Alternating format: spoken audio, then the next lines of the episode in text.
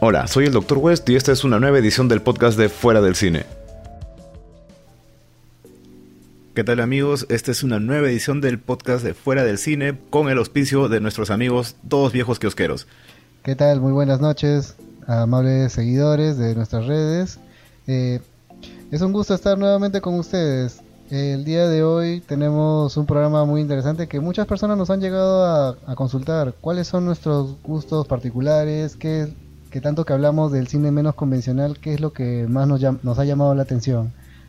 Así es, mi querido doctor. Vamos entonces a, comentar algunas películas que probablemente o no son muy conocidas o tal vez no han recibido eh, la apreciación del caso o simplemente que vale la pena verlas de nuevo porque nos gustan bastante. Claro, eh, En mi caso, por decirte, eh, yo podría mencionar, por ejemplo, una que me costó bastante trabajo encontrar porque sinceramente pensé que nunca iba a llegar aquí a nuestro país por esos años. Estoy hablando del año 2014. La película es The Babadook. Babadook. ¿La, has visto por si acaso? No, no la, no la he conocido. Hoy día, para todos nuestros seguidores, yo voy a tener la sorpresa de que tus favoritas son dos, dos, dos películas que jamás había escuchado. ah, caramba. A ver, vamos a ver. Mira, The Babadook es una película australiana, así que de por sí ya era complicado encontrarla. Me enteré de la existencia de la película a comienzos del, 2014 y se demoró literalmente un año entero en llegar a, Lima porque aquí apareció en el cine ya hacia octubre más o menos de ese mismo año. Y yo sabía que la película había recibido muy buenas críticas en los festivales en los que había aparecido y de verdad no me decepcionó para nada. Fue, fue una historia muy muy interesante. Esto está eh, escrito y dirigido por Jennifer Kent, era, era su debut encima de esta directora. Y cuenta una historia bien interesante. Esta es una mujer, eh, Amelia, que ha perdido pues a su esposo en un accidente automovilístico y se queda ella con su hijo Samuel. El detalle es que eh, ellos tratan de reconstruir su vida, quieren hacer empezar desde cero, llevando un tratamiento adecuado, y de un momento a otro, un buen día, pues eh, Samuel le pide a su madre, Amelia, que le lea por favor un cuento. Y ella encuentra un libro llamado Mr. Babadook. Y aparentemente el, libro, eh, sí, aparentemente ellos no habían, no habían, no se habían percatado de que ese libro estaba ahí todo este tiempo. Entonces, al momento de abrirlo, empieza a leer acerca de la leyenda del Babadook, que es una criatura de sombras, que eh, una vez que, que lo invocas, esa criatura va a venir a buscarte. Y lo único que vas a escuchar son golpes en la puerta y luego a la criatura pronunciando su nombre, ¿no? Algo así como los demonios japoneses, así que tú haces tu ritual frente al espejo, frente al, jabón y todo eso, creo que así de la nada te viene y te persigue todo toda la noche. Algo por el estilo, sí. Si está alguna palabra o alguna mirada, ¿no? Eh, igualito va a venir el, el Babadook a buscarte.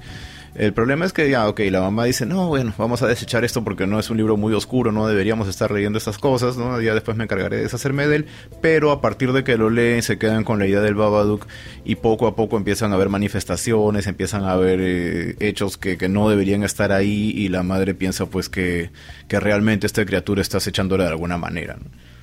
hay algo que me sorprende bastante, estimado Doctor West. Estoy viendo algunas imágenes de aquí, justo que me compartiste de la película, y me parecería que la criatura, el Babadook este, fue producido por Tim Burton. Tiene como un poco de aire. Bueno, claro, es que tiene este look todo oscuro donde solamente se ve su rostro, un sombrero de copa, ¿no? Eh, sí, tranquilamente podría haber sido un personaje diseñado por Tim Burton en sus mejores momentos, ¿no? Claro, porque yo lo veo oscuro, pero con una gran sonrisa, como que fuera un, cuento, un cuento de niños de, terror, un cuento de niños de terror, algo así, su estilo macabro, así que le encanta.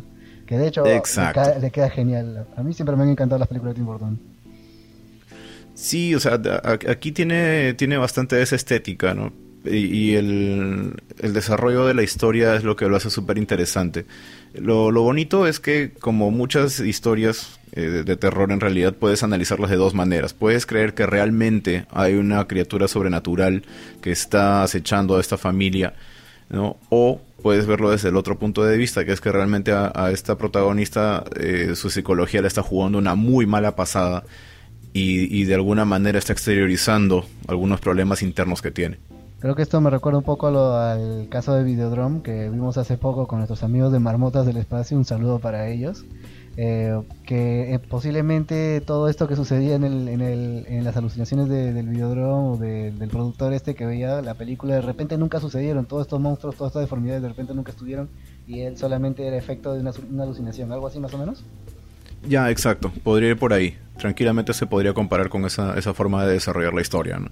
Eh, Puedes pensar que, que, de verdad está pasando o que es simplemente una alucinada muy, muy grande y muy potente del protagonista.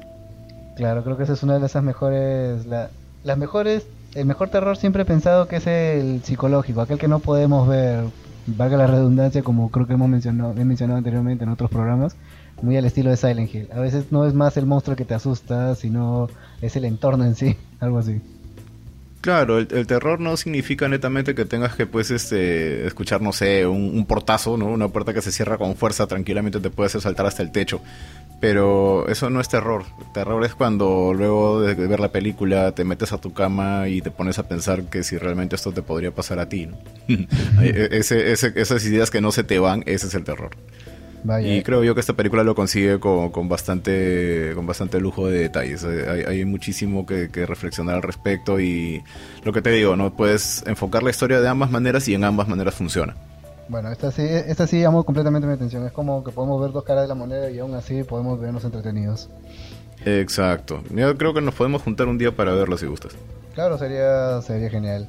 Bueno, ahora me gustaría comentar una, una, una, una lección mía y para, a ver, a ver, cuéntame.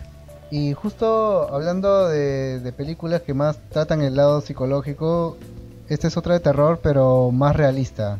Eh, bueno, ya no, no podía decir que es una película muy, muy oculta. Al principio sí lo fue, hoy día ya es parte del cine de culto y en lo personal para mí siempre va a ser el mejor trabajo que ha hecho James Wan, que es la película Saw, o la primera parte de Juegos de Miedo o Juegos Macabros. No. No, muy muy buena. La, primera, creo que para todos los que la vimos en el cine fue un impacto tremendo. No te miento, Doctor West. Esta de repente tal vez va a ser una sorpresa para todo el público oyente. Pero esta fue la primera vez que una película de terror me tuvo en el suspenso, en el un poco más hasta yo también me jalaba los pelos en el momento en que el Doctor Gordon estaba en el clímax de la película cuando cuando, cuando toma la sierra y él mismo estaba, ah, todos gritando, hasta yo estaba gritando junto con Adam, no, de verdad, se va a cortar, de verdad, se va a cortar. y bueno, para, para no comentar, para no redundar tanto en la trama, este fue, ¿qué puedo decirte? El inicio fue bellísimo. Solamente comenzar la voz, la, la voz tétrica del Dr. Gordon que está frente a Adam y Adam todo confundido y no sabe qué está sucediendo de la nada solo encuentran un cadáver en, el, en, el, en la mitad del, de este baño, de, este edificio abandonado, que les dice, este, eh, tienes, tienes, no recuerdo cuántas horas le dieron, creo que eran ocho horas así para matar a otra persona y si no, este, no vas a perder a tu familia. Y, hasta incluso le da tips, le dice, ¿sabes qué? También una forma como puedes acabar con el otro es esta sangre, como tiene mucho veneno en la sangre, lo único que te queda es dispararte, algo así como indirectamente diciendo puedes usar la sangre para envenenar al otro.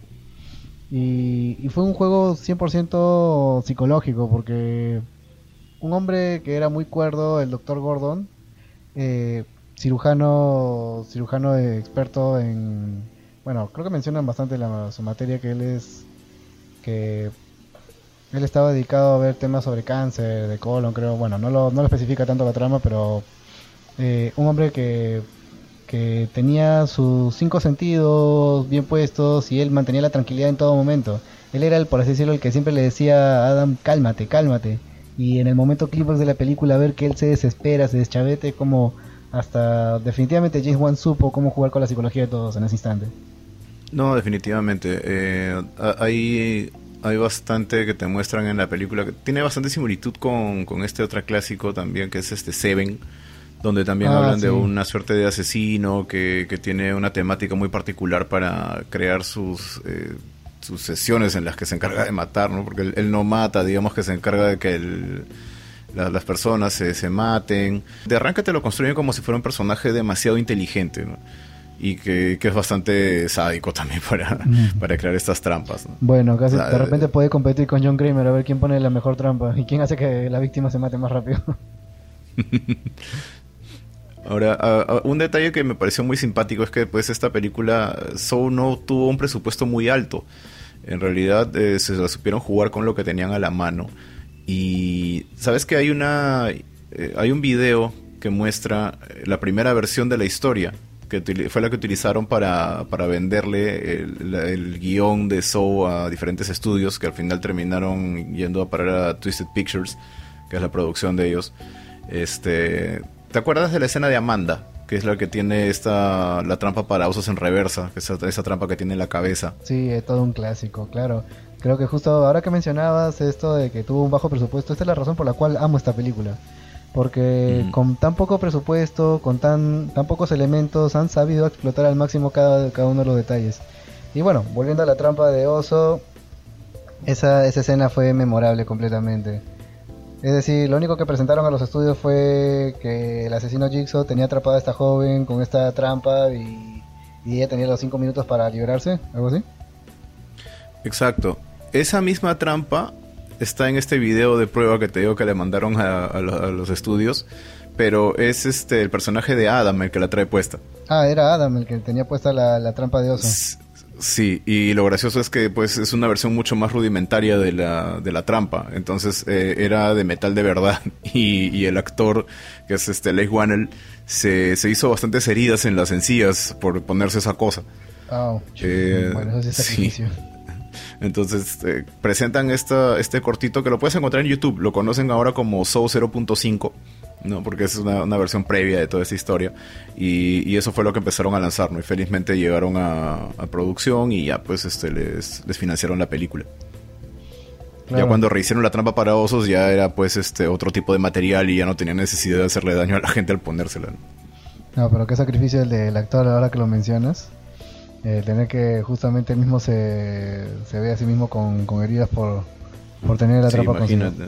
Sí, se la jugó. Pues, Aunque si bien esta fue el inicio de una saga de películas, que es algo que inevitablemente le va a suceder a, un buen material. No importa qué tan buena sea una película, si la conviertes en una saga y la exprimes demasiado, este, inevitablemente iba a perder un poco su calidad. No vamos a hablar mucho tanto de las secuelas, aunque yo sí podría decir que para mí la, saga me encantó hasta la casi desde la 4 hasta la quinta. Ya. Es más, creo que una, una que disfruté increíblemente fue la, tanto fueron la, la 3 como la 4, porque eh, es decir, ya no estaba John Kramer para la 4 en y la 3 tenía un, giro completamente diferente, que el mismo Jigsaw parecía que había calculado a detalle qué es lo que iba a suceder. Hasta ya sabía qué es lo que iba a pasar cuando, cuando perdieran o, cuando, cuando perdieran los papeles. En todo momento él le decía, Amanda, tú sabes que hay reglas y hay consecuencias si, si rompes las reglas. Ah, definitivamente. Era, era interesante ver cómo progresaba la saga y este tipo podía seguir fastidiando a pesar de estar muerto. Sí, e, e, eso era lo más maravilloso de todo, como decir, o sea, qué talmente. Yo pienso, siempre he pensado de que el mayor villano no es el que sea el más fuerte o el que tenga el tenga tenga todo el poder, el guante del infinito y que desaparezca todos con un chasquido, no. El peor villano siempre va a ser eh, aquel que tiene más inteligencia, aquel que conoce cómo manipular a la gente. Ese siempre va a ser el peor villano. Y él no solamente estaba en una posición de inteligencia, sino que además él sabía que se iba a morir. Como está con, con el cáncer, este tumor cerebral, él eh, no tiene nada que perder. Y ahí es donde un hombre se vuelve más peligroso, cuando realmente no tiene nada que perder. Entonces, sobre lo que era inteligente, eh, el hombre se la jugaba al todo por el todo, ¿no? Y podía darse el lujo de hacer un montón de cosas porque en el peor de los casos igual me voy a morir. Me pondría de ejemplo en este caso de repente al Joker de Heath que también fue un, maravilloso villano, pero él también calculaba como una opción, en cualquier momento también me, puedo, me, puedo morir, pero justamente es parte de la diversión que hasta si, si, si yo me voy. Pero en este caso Jigsaw creo que él calculaba tan perfectamente que, que el factor de su muerte tenía que aportar algo a su plan. No, no tenía que restar, o sea, no era, no era como una moneda, él calculó todo en todo momento. Claro, sí, el, eh, digamos que ese fue el primer, el principal enganche después de, la saga, ¿no? El hecho de que este hombre era demasiado inteligente y, planteaba estas trampas con, una temática en particular, ¿no? Explotando un lado oscuro de cada una de sus víctimas. Y a pesar de todo, la primera película te juro que a mí me gustó bastante. Yo la fui a ver en el cine y no te voy a mentir fue la primera vez en mi vida que vi que la película terminó y la gente no volteaba la cara de la pantalla porque no podían creer que había terminado de esa forma. Oh, claro. Bueno, creo que esa fue también, eso es también algo más que le tengo que, dar el mérito a James Wan. el momento de cuando se revela Jigsaw levantándose era como la primera vez que ves una ves un ser real levantándose como si fuera un monstruo, pero con todo el aspecto de un monstruo y literalmente era eso, o sea, te estaba vendiendo en ese instante, era un monstruo levantándose. Exacto. Además me quedó para siempre la cuña de que yo ya no podía, yo trabajaba en un almacén en ese entonces y cada vez que cerraba la puerta del almacén no podía evitar decir Game Over. ¡Pum! Y cerraba la puerta a la mala. Sí, me acuerdo todavía la frase, este, es tan afortunado. Muchas personas no aprecian lo que tienen, pero tú no, ya no. Game over. Sí, aparte, eso también fue un factor importante. La voz de Tobin Bell es, es, tan particular que, que, se convirtió en una marca de fábrica. O sea, creo yo que, que, la saga no habría sido lo mismo o él no hubiera sido presentado como un villano a ese punto si él no tuviera esa forma de hablar que, que realmente lo dejaba como un personaje siniestro, pero a la vez súper inteligente. Justo el tipo de villano que siempre pienso que es el mejor. Eh, bueno, tal vez no va tanto aquí al, tema de, ahora, pero justo la razón por la cual me encantan este tipo de villanos es porque ellos tienen el, o sea, la peor parte es que el, héroe o, el, o aquel que tiene que intentar sobrevivir a este tipo de villanos la, la tiene demasiado difícil porque este villano ya, ya anticipó sus movimientos. Mi villano favorito de toda la historia siempre va a ser el emperador Palpatine de, de la saga de Star Wars. Y justamente por eso, porque él, eh, él estaba en control de todo. Él, él ha calculado con cada uno de los factores que están alrededor de la... Es más, la, guerra de los clones era, era una guerra de él contra él, porque él era el dueño de ambas facciones. Sí, es cierto. Sí. Fue todo una, una gran mascarada nada más. Claro, y muy al, muy al estilo de Jigsaw, también él, él manipulaba la galaxia. Pero volviendo otra vez a la saga de Saw, que, que escena tan hermosa como tanto la primera, la segunda, creo que la, la segunda la, no todavía tenía fresquecita todo, toda esa emoción cuando del suspenso cuando los personajes entraron a, dentro de esta casa abandonada, se daban, se daban con una puerta y encontraban que, que, todavía estaban en el mismo edificio donde sucedió la 1. Y hasta estaban ahí tirados los cuerpos de la, de la 1. Claro, era, era un revisitar, ¿no? De todos los lugares que habían pasado. Incluso la 3 y la 4 ocurren en paralelo, si no me equivoco. Claro, justamente sucede igual. La 3 y la 4 ocurren en paralelo. Y recién te das cuenta hacia el final de la película, ¿no? Que, que hay, verdad, estoy en el mismo lugar, ¿no? Todo está ocurriendo tal cual y, y no es que te hayan avanzado en el tiempo, sino que estabas viendo los hechos que ocurrieron del lado que no viste en la película anterior. Así es. Bueno, para continuar esta noche, Doctor West, Cuéntanos cuál es tu siguiente recomendación para nuestros amables seguidores de las redes. Ah, mira, esto está interesante. Aquí, esta es una película también de, países de donde casi no se ven. Esta es una película irlandesa que se llama A Dark Song. Eh, aquí la tradujeron de una manera espantosa con el nombre de Ritual del Más Allá. Eh, como siempre pasa con estos títulos, cuando les ponen esos nombres eh, pasan totalmente desapercibidos de la cartelera. Pero a mí me llamó mucho la atención porque leí un poquito del argumento y dije esto lo tengo que ver. Así que eh, ahí en el 2016 alcancé a ver esta película. Y vaya, tiene, tiene una historia súper interesante que creo que a ti también te podría llamar mucho la atención. Cuéntanos un poco. Sí, cómo no. Esta es una mujer llamada Sofía que resulta que ha perdido a su hijo en un accidente en, en la calle y decide encontrarse con un ocultista llamado Joseph Solomon y le dice que ella lo que quiere es hablar con su hijo por última vez. Entonces él le dice de que existe una posibilidad a través de un ritual que le va a permitir tener este contacto con su ángel guardián y que una vez que este ángel guardián aparezca ella le puede pedir un deseo. Al momento de pedirle este deseo ella puede pedirle quiero hablar con mi hijo por última vez. El detalle es el siguiente, ¿no? Eh, para poder alcanzar este nivel de hablar con un ángel, tiene que pasar por un proceso que toma meses. El ritual no es inmediato y eso es algo que me, encantó de la película porque es un aspecto que, creo que la gran mayoría de historias se lo saltan con garrocha. Porque si fuera tan fácil como solamente dibujar un circulito, una estrellita en el piso, prender unas cuantas velas y recitar lo que está en un libro eh, y con eso invocas a un ángel, a un demonio, un lo que sea, todo el mundo lo haría. Pero aquí no, aquí te explican de que tanto mente y cuerpo necesitan prepararse, mente, cuerpo y espíritu necesitan prepararse durante meses para poder alcanzar ese estado y, lograr el, el, contacto con un ser divino. Ahora, ¿dónde viene el problema? Que es que durante el transcurso de esta preparación, ella empieza a manifestar que en realidad lo que quería no era tanto hablar con su hijo, sino que lo que le quería pedir como deseo al ángel era venganza contra las personas que venganza contra las personas que le quitaron a su hijo porque el hijo lo atropellan si no me equivoco y ella lo que quiere es que se acabe con, las personas que, le hicieron este daño. Entonces al momento de, explicarle eso a, Solomon eh, él le dice, oye, pero esto está mal, has, tergiversado todo el, proceso porque estábamos basándonos en una mentira. Entonces, esto, este proceso está, ensuciado, se ha ensuciado con todo lo que me has dicho y hay, cosas que tenemos que hacer. Entonces, a raíz de esa mentira de por medio, ¿no? Que, y, ese deseo de venganza, se empieza a tergiversar todo y empiezan a escucharse ruidos extraños, empiezan a aparecer criaturas que no deberían estar ahí, eh, hay, visiones, hay cosas muy, muy raras que empiezan a pasar. Y bueno, eso va en camino hacia, hacia el desenlace que tiene toda esta historia. Vaya, pues, ¿sabes? Me, me ponía a pensar por un instante cuando me dijiste el tema de que ella está invocando a un, a un ángel guardián. Bueno, según, según la fe, los las escrituras mencionan, los ángeles son, son seres que están a servicio de, de del, Dios de, que está en los cielos, que Él rige. Ahora, a mí me sorprende ese cómo las personas han llegado a transgiversar justamente la... De repente supongo que por un folclore popular, el típico historia de que el ángel, el ángel de la guarda de los niños. Pero yo me imaginaba por un instante cómo alguien, uh, cómo a través del tiempo justamente la...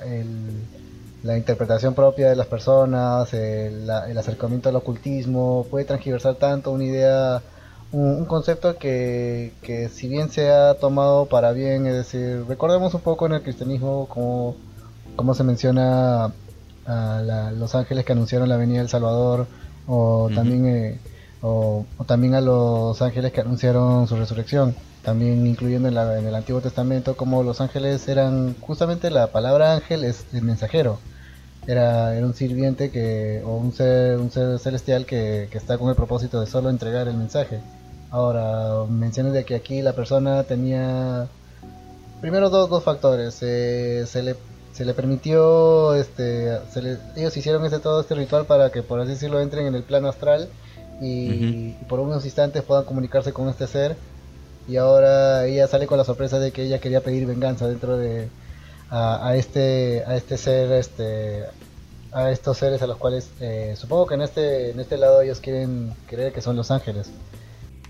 Claro, eh, están obviamente no están precisamente basados en, alguna base bíblica, sino más bien es eh, el credo popular, ¿no? Se supone que todos tenemos un ángel guardián y cosas como esa, ¿no? Claro, porque justamente hablando de eso, las escrituras no mencionaban algo así, pero vaya, interesante cómo justamente eso, el folclore popular y la práctica del ocultismo los lleva, nos llevan hacia tomar un camino diferente.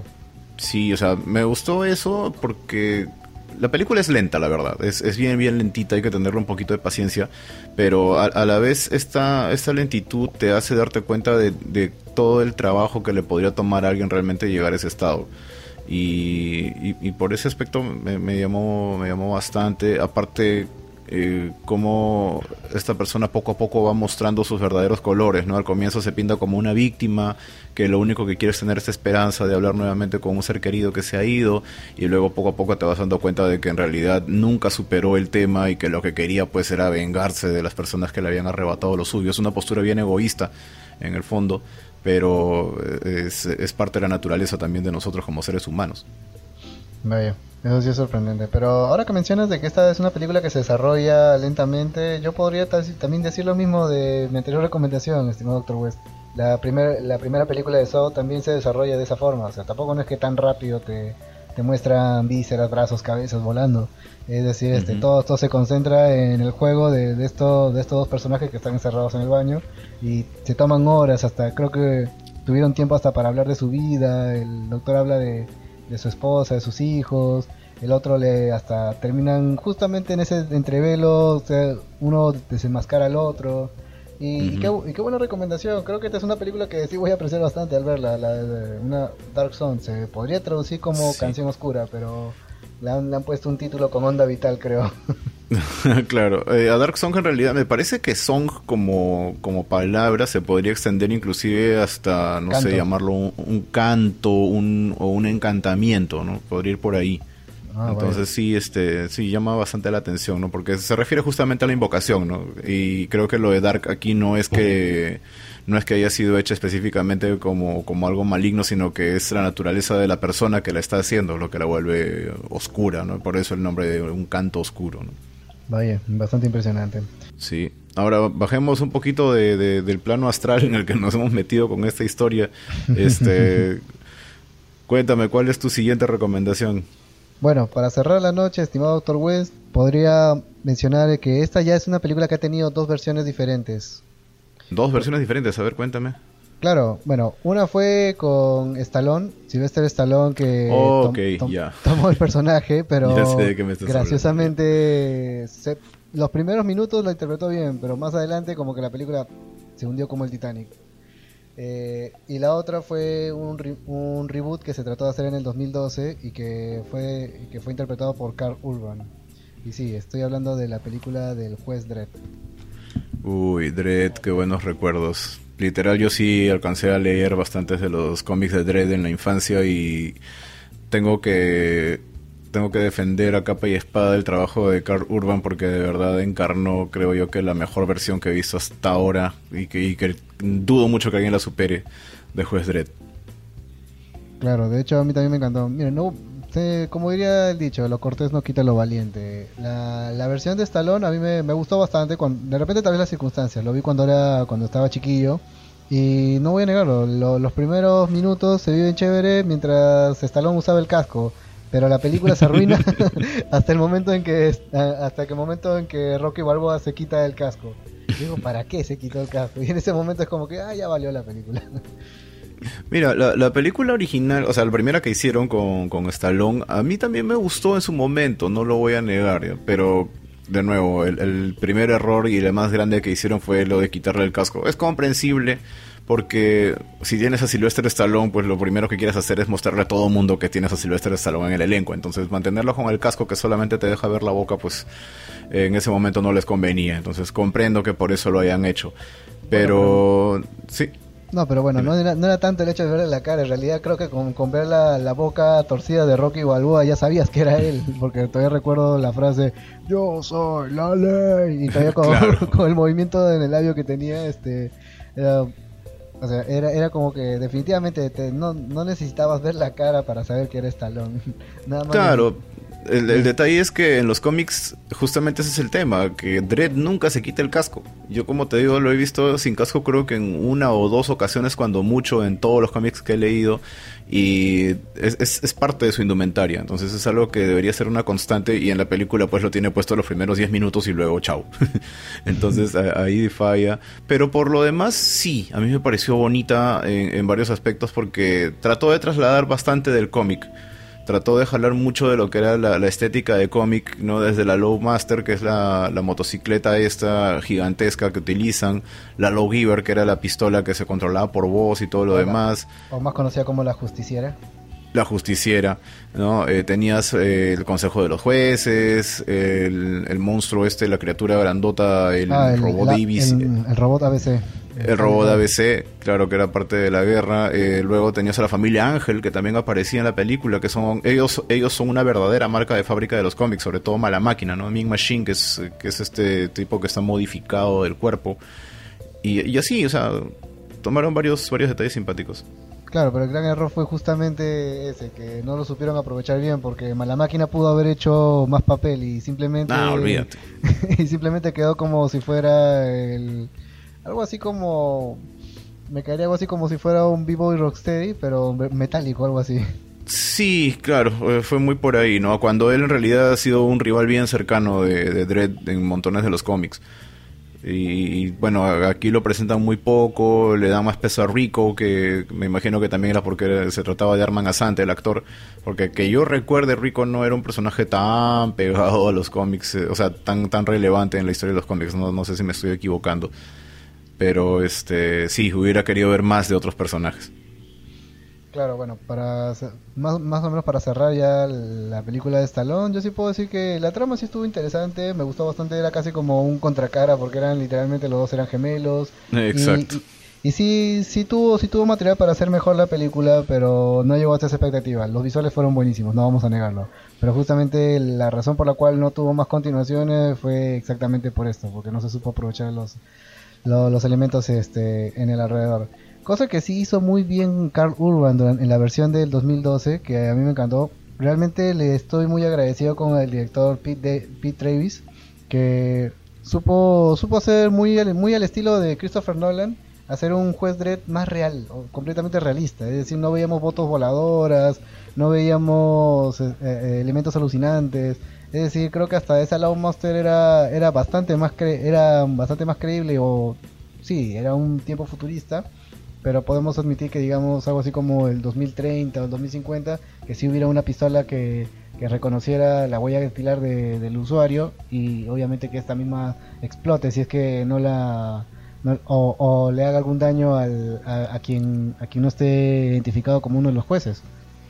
Bueno, mucho de lo que muestran en la película en realidad es, es completamente factible eh, por ejemplo, para la moto, eh, yo supe que consiguieron a un ingeniero mecánico que revisara las motocicletas que aparecen en el cómic y su conclusión fue bien sencilla, ¿no? Si hiciéramos esas motos Lowmaster eh, en la vida real, ni siquiera podrían voltear a la derecha o a la izquierda, ¿no? Tienen espacio suficiente como para que el timón pueda establecer un giro concreto, ¿no?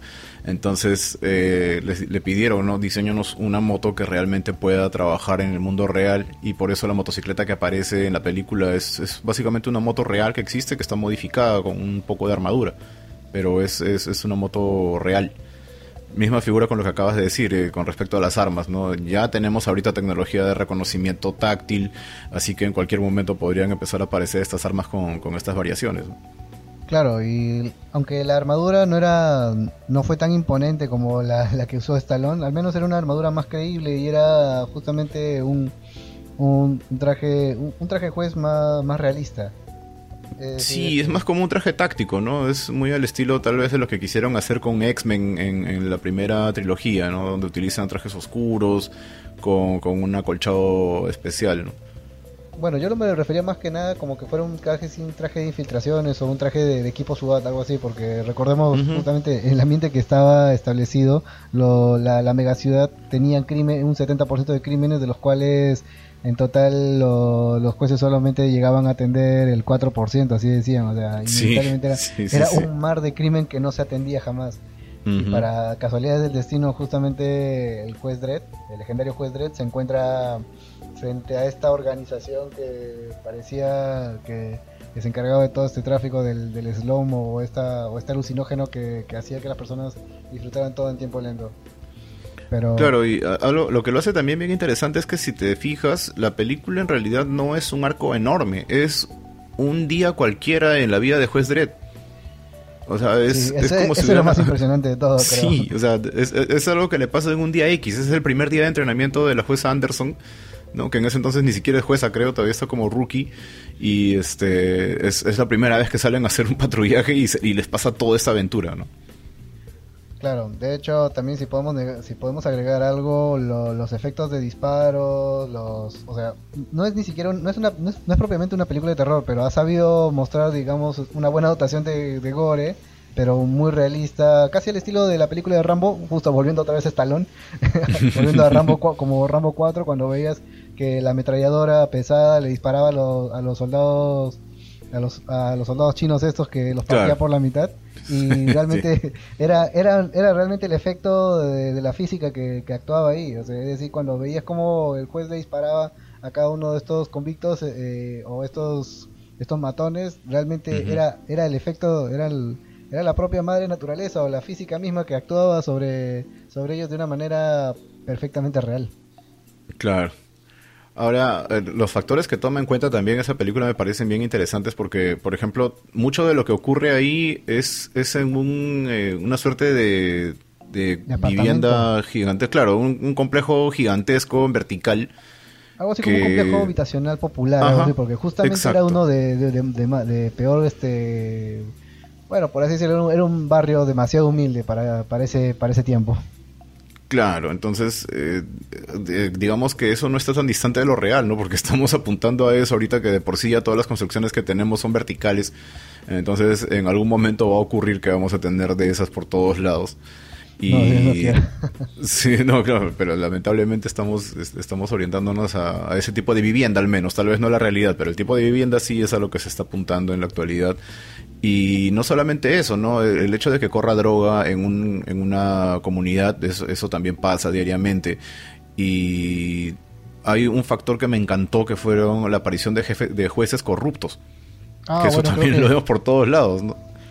De hecho, creo que ese fue uno de los detalles que más me sorprendió la película, porque justo en el cuando el cómic retrata al juez Dredd como que es el juez incorruptible, el que el policía modelo, es como decirle es el, el, el Batman de, lo, de la policía. Exacto. O sea, él, él logra lo que nadie más podría.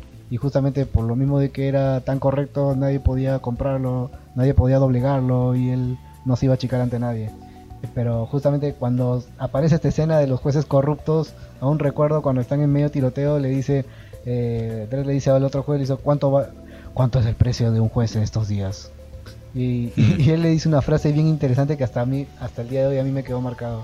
Le dice, pues, creo, le dice el precio, no recuerdo cuánto fue ahora, mentiría si me acordara cuánto, pero le dice, pues, Dredd, nosotros solo somos los que giran la manivela de carne. Tú sabes que todo, todas estas personas van a terminar a los, a los pozos de reciclaje y convertidos en comida. Y nosotros lo único que hacemos es girar la manivela. Estemos de un lado o del otro, solo, solo giramos. Así que, ¿por qué no lucrar con ello? Algo, mm. algo semejante más o menos le dijo. Bastante crudo. Claro, el cómic va por un, por un ámbito diferente. El mismo cómic tiene su propio metaverso que cuenta personajes, historias pequeñas, pero que, es más, más con más como al estilo más post-apocalíptico, casi como el anime Kira, Akira. Claro, algo así, después de que hayan sucedido bombardeos. Creo que es más, la, la, misma esencia de la megaciudad es, es, la post-apocalipsis, porque las afueras de, toda esta megaciudad estaba está llena justamente de la contaminación de, de, la, de una especie de tercera guerra mundial que ellos tuvieron. Claro, lo llaman la, la tierra, eh, algo como tierra de nadie o la tierra muerta, no me acuerdo muy bien. La tierra, maldita, esa es la tierra maldita. Claro, entonces eh, sí, las megaciudades se organizan de otra manera, ¿no? Y es, eh, es todo un trámite llegar desde una hasta la otra, ¿no? Y es más, ya ni siquiera tienen nombre, solo son Megacity 1, Megacity 2, no tienen mayor identificación.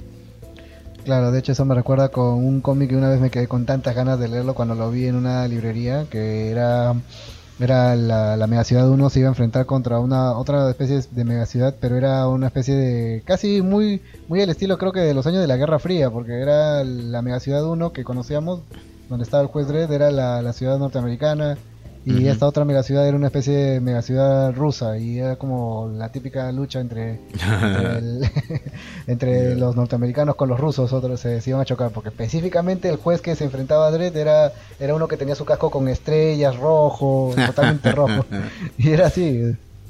Y, a mí me dio bastante pena que no haya tenido la película de Dredd este éxito que debió oh, debió merecer porque imagínate cuántas historias no nos hemos perdido de, ese tipo. Si, la, si nada más todo, todo, todo este asunto que pasó con el slow-mo, todo el asunto que pasó con Mama fue solo en un solo día. Un día común y corriente, incluso donde un juez lleva a un aprendiz en, entrenamiento. Claro, ahora la jueza también, este, Anderson, bueno, la, la principiante Anderson en este caso, me parecía realmente excelente su, participación porque te da una ventaja hasta cierto punto, ¿no? Es, es una mentalista, eso lo sabemos desde los cómics, y no es tampoco, en ese momento, al menos en la película, no es que sea pues Jean Grey como para poder este superar absolutamente todo el tema de, un solo golpe, ¿no? Ella está empezando a manejar sus poderes, Dredd que de por sí no es precisamente muy tranquilo, que digamos trata de ayudarla a, controlar este poder. Y la, combinación de ambos me parece que funciona muy muy bien, realmente tuvieron bastante química en la película. Y, y sí, como dices, da pena que no, no llegara a tener el éxito de taquilla, que, debió haber merecido. No sé por qué, la verdad, a mí me parece un peliculón. Pero el plan original del director era hacer una trilogía. Mira cómo iba a ser. Con esta película iba a darnos a conocer tanto a Dredd como a Anderson. Y luego lo que quería hacer era el origen de Dredd, cómo es que Dredd llega a ser juez. lo cual hubiera sido bien interesante porque la verdad ni siquiera recuerdo si en los cómics existe esa historia.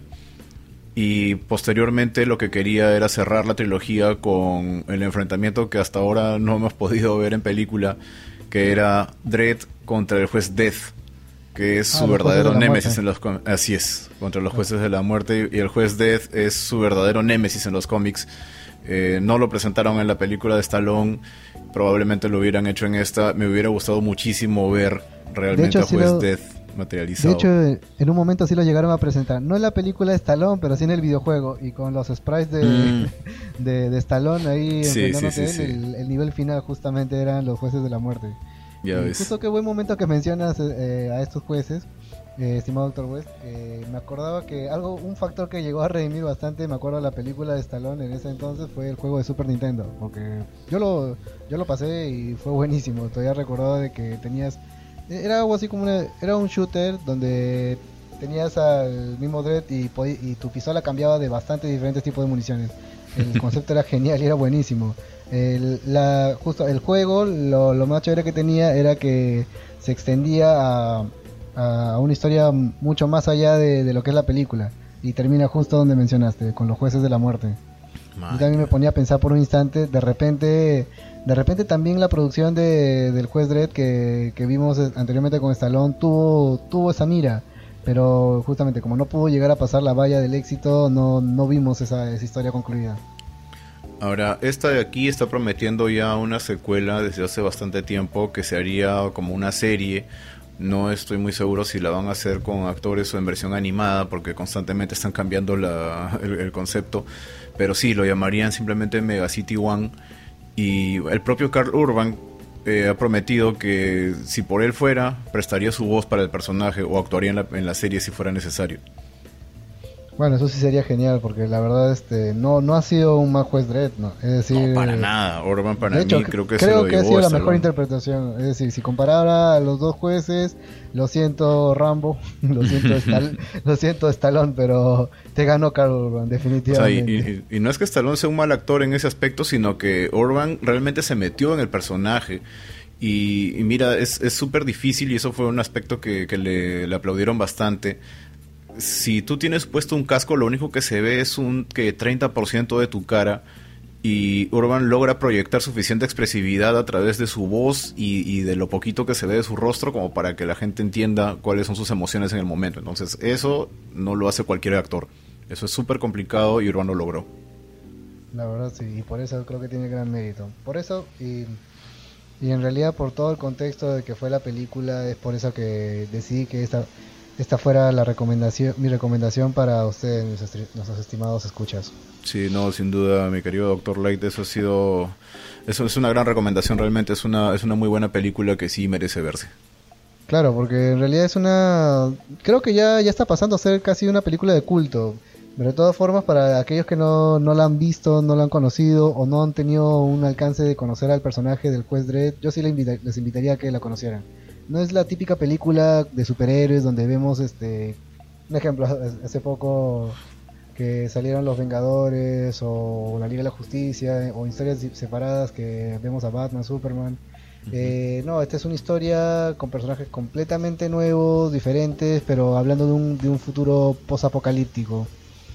Eh, tenía su propio metaverso, tenía su propio mundo, pero no por esos azares del destino no tuvo como que esa, esa suerte de, poderse expandir más. Y, como que nos dejó con ese sabor en la boca, pero creo que si todos comenzáramos a, a, verla o, o, a transmitir más este transmitir más nuestro nuestra o nuestro fanatismo por, por, por, este personaje de repente al final sí, sí, se, sí se nos da el milagrito y vemos la, la serie de Mega Ciudad 1, porque ya la han retrasado bastante. Yo también me quedo con las ganas, hasta ahora quiero quiero saber en qué va a continuar esta, historia. Me hubiera encantado a todo, a todo dar ver, ver cuál era la visión de la Tierra Maldita que tenían para Carl Urban y todo el universo que tenían de, este juez Red. O inclusive imagínate, la muerte. Si, así era un complejo habitacional, imagínate cómo sería una Tierra Maldita en ese universo ¿no? de la película. Claro, o sea, ya me imaginaba casi un poco al estilo de Mad Max hubiera sido, pero que obviamente no hubiera quedado nada mal, hubiera sido Muy probable. Sí, realmente es muy probable que sí se viera más o menos como, como se ven en Mad Max. En el peor de los casos, lean los cómics, es muy recomendable. Ahí lo pueden buscar a, mi amigo Gerardo en Crisol para que les dé algunas recomendaciones sobre cómics de Dread que pueden leer. Ahí, tienen una buena colección. Y, un saludo a los viejos kiosqueros. Así es, un saludo a los viejos kiosqueros también, que, siempre andan con buenas recomendaciones. Y, para qué, este. Realmente sí, Dread es, una película que lo que no logró en taquilla lo logró a nivel casero porque la gente ha seguido buscando la película y, y promoviéndola, pero ya por lo bajo. ¿no? Eh, por lo bajo no me refiero a pirata, sino que en, digamos, en consumo casero. De hecho, la, claro, las justamente apuntan DVD, de que Blu-rays, sí. Cuando salió eh, al estreno en el cine no logró el, éxito, o mejor dicho, ni siquiera logró el, eh, la recaudación como para cubrir los gastos de la película. Que salvó a la película fue justamente la venta del Blu-ray y el Blu-ray de colección. Sí, lo que, la venta en video casero, ¿no? O, video por demanda, eso fue lo que, lo que era para... Claro, eso, eso es justamente el aspecto que, que ha mantenido la película en vilo todavía y, y la verdad, como te digo, merece que, le den un vistazo. Creo que, que menos se podría vacilar con una historia como esa. Y bueno, Doctor West, no quisiera cerrar esta noche sin las recomendaciones de siempre. A ver. ante una amenaza de, de Megaciudad 1, que haya una crisis con estos traficantes del slow-mo, los, que se nos aparezcan los espectros de Darkson o nos persigan Jigsaw y sus seguidores tapen las puertas, guarden munición, carguen la Remington, buena puntería y buena, cacería.